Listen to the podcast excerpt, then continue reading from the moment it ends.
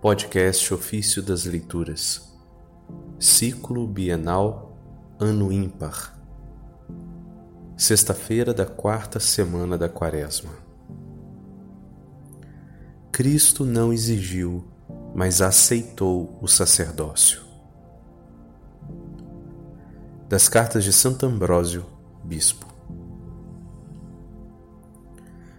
O bom médico que tomou sobre si as nossas enfermidades, curou nossas doenças, não exigindo, todavia, para si a honra de tornar-se sumo sacerdote. O Pai lhe disse: Tu és meu filho, eu hoje te gerei. Salmo 2, verso 7.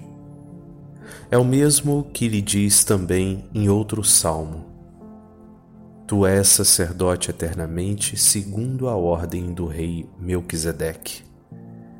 Salmo 109, verso 4.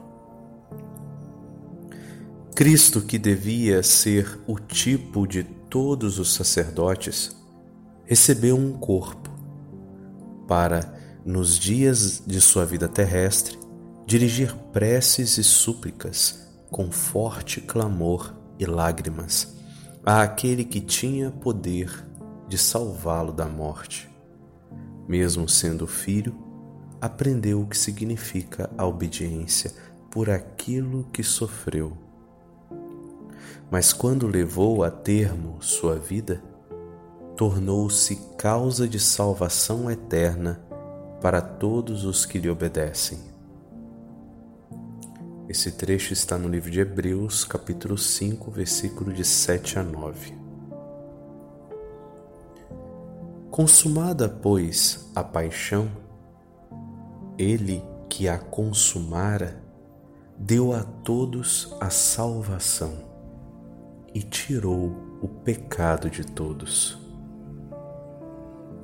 Por isso é que ele próprio escolheu a Arão para que na eleição dos sacerdotes não prevalecesse o desejo humano, mas a graça de Deus.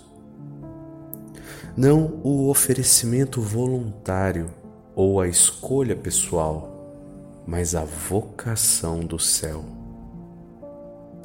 De tal modo que aquele que oferecesse o sacrifício pelos pecados pudesse ser castigado em favor dos pecadores, porque ele mesmo está cercado de fraqueza.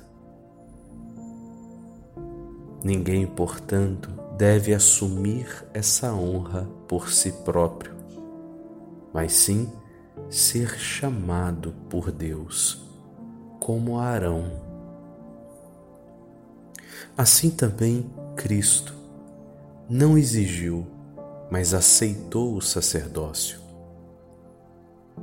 Enfim, porque a sucessão de Arão mantinha os herdeiros mais pela descendência do que pela justiça.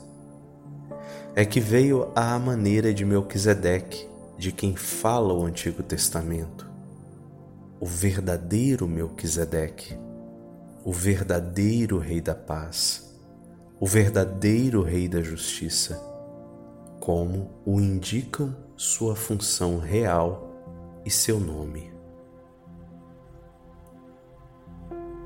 Ele era sem pai, sem mãe, sem genealogia, sem início de dias, nem fim de vida, conforme Hebreus capítulo 7, versículo 3.